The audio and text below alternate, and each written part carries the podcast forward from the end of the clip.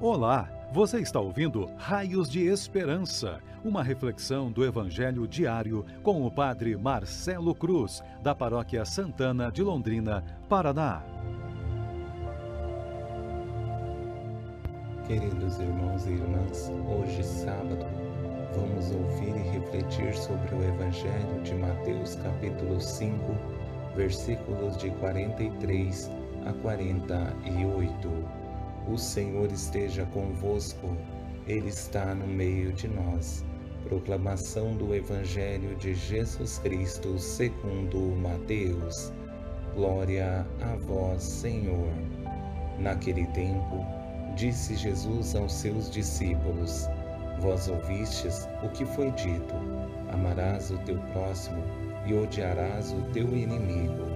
Eu, porém, vos digo: Amai os vossos inimigos e rezai por aqueles que vos perseguem.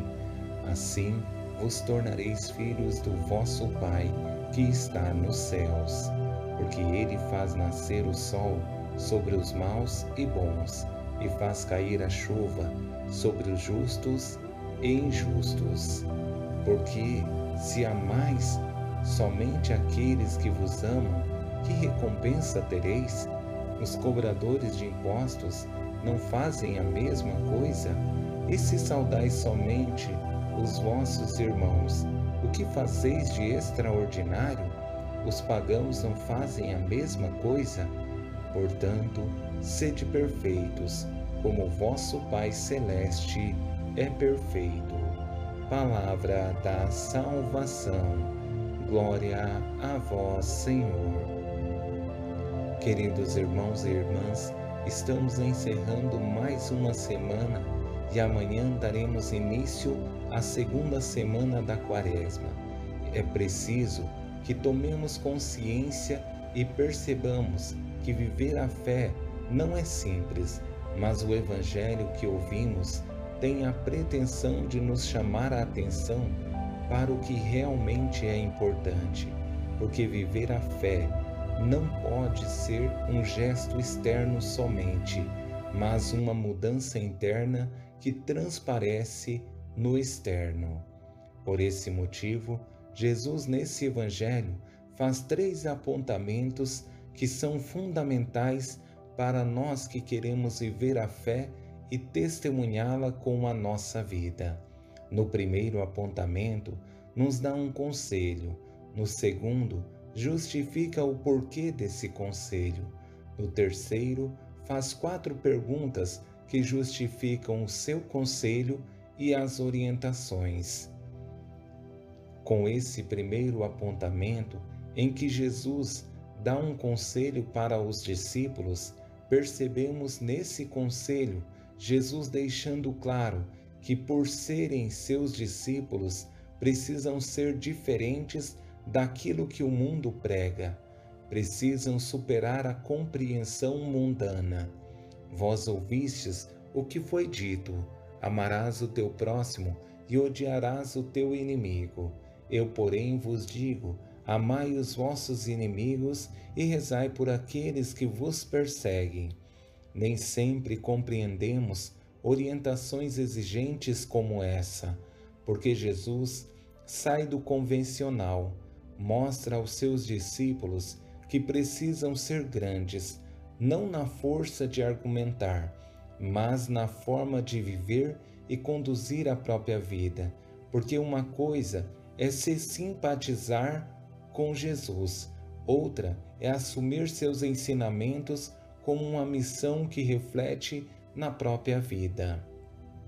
Com essa justificativa, Jesus mostra a motivação do conselho que está dando aos seus discípulos. Assim, vós tornareis filhos do vosso Pai que está nos céus, porque ele faz nascer o sol sobre os maus e bons, e faz cair a chuva sobre os justos e injustos. Seu desejo, com essa justificativa, é mostrar aos discípulos e também a nós que não podemos em momento algum ser seletivos, mas pelo contrário, a arma que pode vencer o mundo sempre foi e sempre será o amor. Não existe outro meio. E chegamos às quatro perguntas que dizemos ser as perguntas retóricas de Jesus, porque através dessas perguntas, Jesus direciona os seus discípulos para onde ele quer. São perguntas que levam à reflexão, mas no seu questionamento já está presente a resposta. Se amais somente aqueles que vos amam, que recompensa tereis? Os cobradores de impostos não fazem a mesma coisa? E se saudais somente os vossos irmãos, o que fazeis de extraordinário? Os pagãos não fazem a mesma coisa? Com esses questionamentos, Jesus nos convida a sair do ordinário, não pensar o que todo mundo pensa, mas ir um pouco além daquilo que as pessoas esperam de nós, porque estar com Jesus deve nos levar a sermos pessoas diferenciadas. Em outras palavras, pessoas que têm a coragem de sair de sua zona de conforto. Dando esses passos, conseguiremos entender de uma forma profunda esse último pedido de Jesus que não deixa de ser uma motivação. Portanto, sede perfeitos, como o vosso Pai Celeste é perfeito. Essa deve ser a nossa busca e também o nosso anseio. Só seremos bons cristãos para esse mundo se buscarmos de forma incansável aquilo que é a essência de Deus, a perfeição, porque motivados por essa busca, seremos para esse mundo raios de esperança. Louvado seja nosso Senhor Jesus Cristo, para sempre seja louvado. O Senhor esteja convosco, Ele está no meio de nós. Abençoe-vos, Deus Todo-Poderoso, Pai, Filho e Espírito Santo. Amém.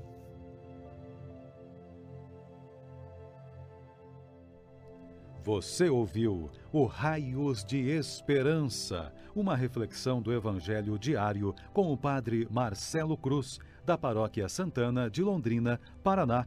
Se esta mensagem lhe fez bem hoje, compartilhe com seus amigos.